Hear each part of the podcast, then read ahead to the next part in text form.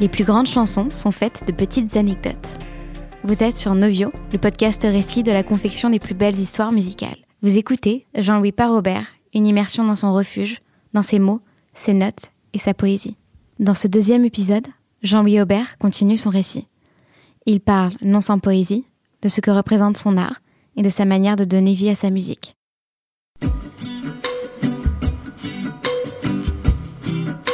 Je crois que ça fait très longtemps que je chante des chansons de, mouvement.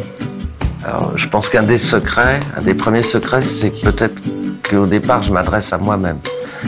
Maintenant, je crois qu'il y a le rythme dans la musique, il y a le, l'envie d'apprendre aussi, parce qu'à chaque fois qu'on en trouve une porte, il y a un océan. La musique du Cap Vert, on trouve la porte, c'était un océan de bons musiciens, musique jamaïcaine, la musique, musique classique.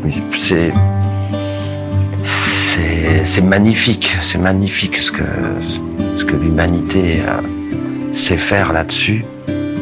Je crois aussi que il y a quelque chose qui me trouble beaucoup, c'est que la musique n'a pas de morale pour affirmer ça, toujours, euh, alors évidemment j'y étais pas, mais je vois toujours ces petits tambours qui jouaient à l'avant des troupes napoléoniennes quand les gars avançaient avec des baïonnettes. Et qu'est-ce qu'elle veut dire cette musique aussi? Elle accompagne aussi les armées, elle accompagne les enthousiasmes, quels qu'ils soient, et on les voit en concert. Elle fait bouger tout le monde, tous les corps sur un même rythme, et donc euh, les individus disparaissent et deviennent une, je pense que la musique est née du mouvement. Pour avoir beaucoup marché, on marche et de brider, on finit par marcher presque ou pas. Et ça fait, euh, ça fait un rythme et sur le rythme on vient, on vient mettre une mélodie ou des. Et après, je sais pas si ça a été vraiment élucidé. J'ai l'impression que c'est l'homme préhistorique, elle est venue du, du travail. Enfin, je les vois euh, à tour de rôle essayer de moudre des grains qu'ils ont ramassés. Tu vois, rien que ça, j'entends de la musique. Et là, euh, je commence à raconter une histoire. cette histoire, je la raconter sur ce rythme. Et comme on est tous réunis ce soir, je vais vous raconter l'histoire de la chasse de ce matin. Donc elle est née du travail, de la marche, du mouvement.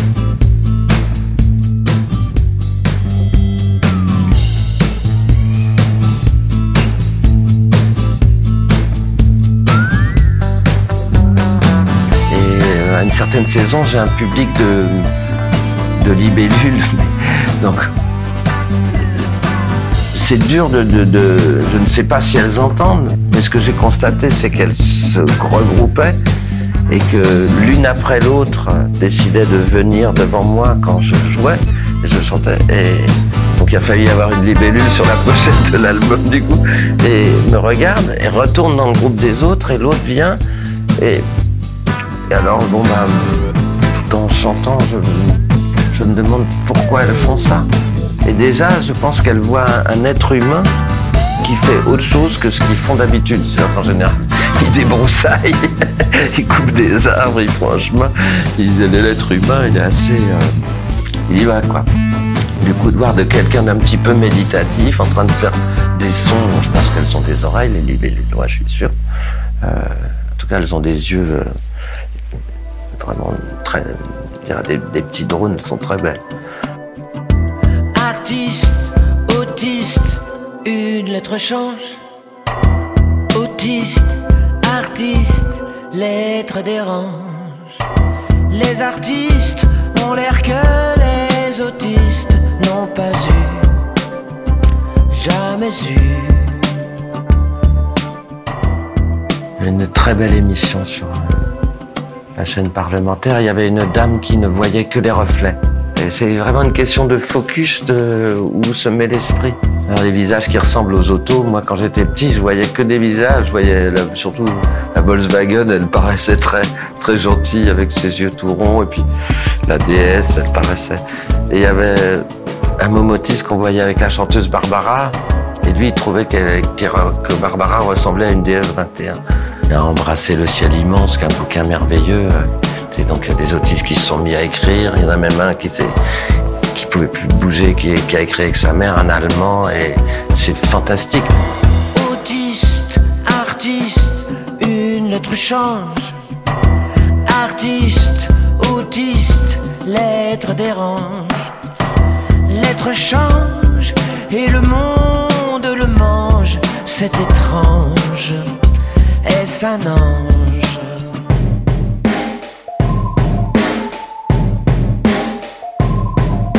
Ben, Je me suis pas approprié euh, les textes de Welbeck. Mais il y a une phrase qui m'a dite ici, peut-être à la réponse, euh, ça t'embête pas que je chante tes po- poèmes Et il s'est retourné, il m'a dit, mes poèmes ne m'appartiennent pas parce que je les trouve dans le sol. Et je pense que pendant toute l'écriture, depuis, euh, cette phrase me quitte pas parce que effectivement, moi aussi, je les trouve dans le sol. Alors, qu'est-ce que ça veut dire? Ça veut dire que je ne sais pas d'où ils viennent. Je sais que quand euh, ça apparaît, c'est dans des moments où, je suis apaisé, où euh, ma tête arrête de faire du bruit. Euh, les meilleures choses que j'écris, c'est quand je suis pas très intelligent.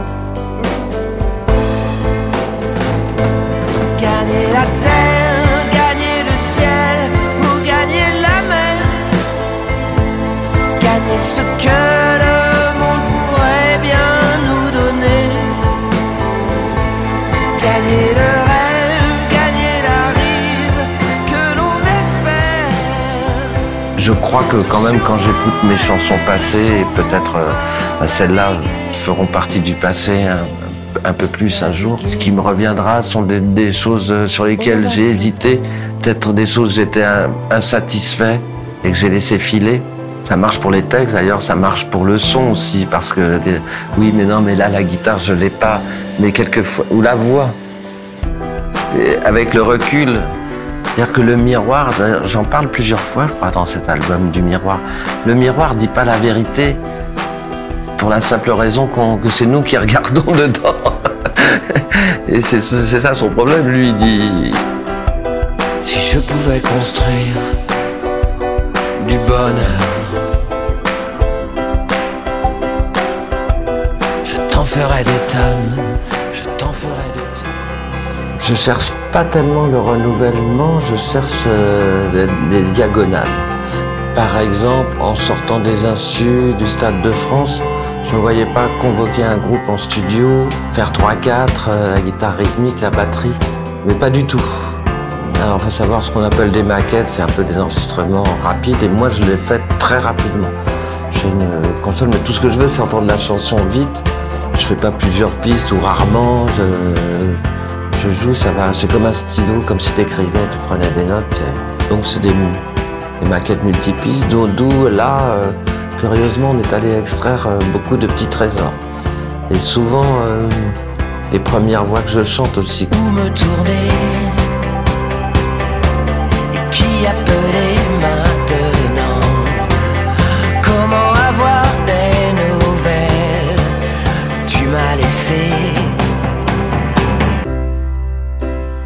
La première fois qu'on chante, il y a l'élan, il y a la découverte. Des fois, il y a un mot qui est bafouillé, mais évidemment, après, j'ai besoin quand même de gens pour m'aider à me dire si c'est suffisamment valable. Si des fois, j'essaye de, me challenger moi-même, dis c'est mieux, t'as mieux chanté, mais il n'y a pas le petit truc qui nous plaisait avant. C'est vraiment fantastique de pouvoir garder un peu toutes ces strates.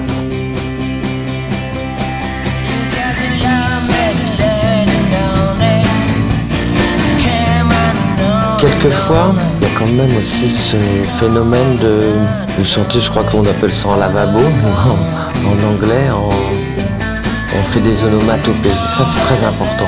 Dans l'intention de la mélodie, il y a quelque chose qui est dit. Euh, Et en général, on peut coller presque à ce qui a été dit, de manière à ce que ça, ça colle rythmiquement et ça marche.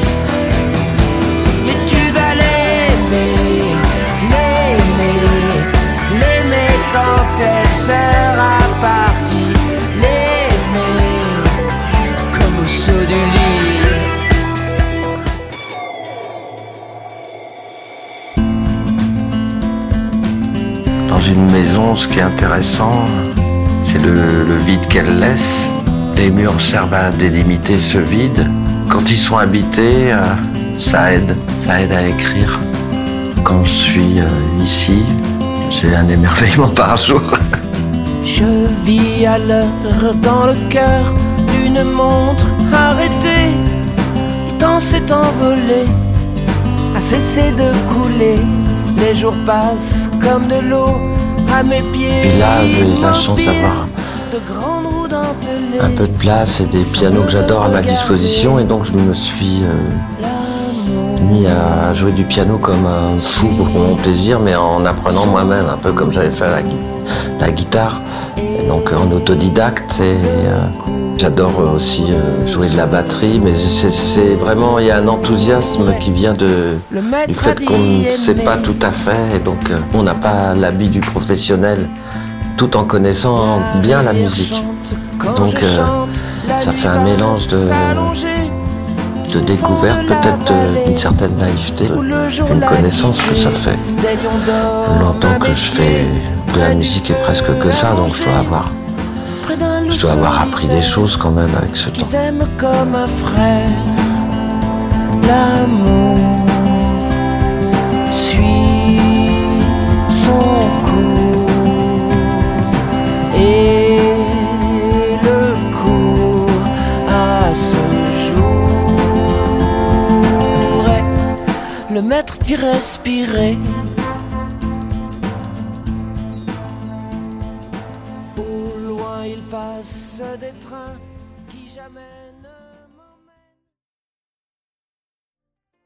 Merci à Bénédicte Schmidt pour la réalisation de ce podcast hors série et à Vincent Teval pour son interview.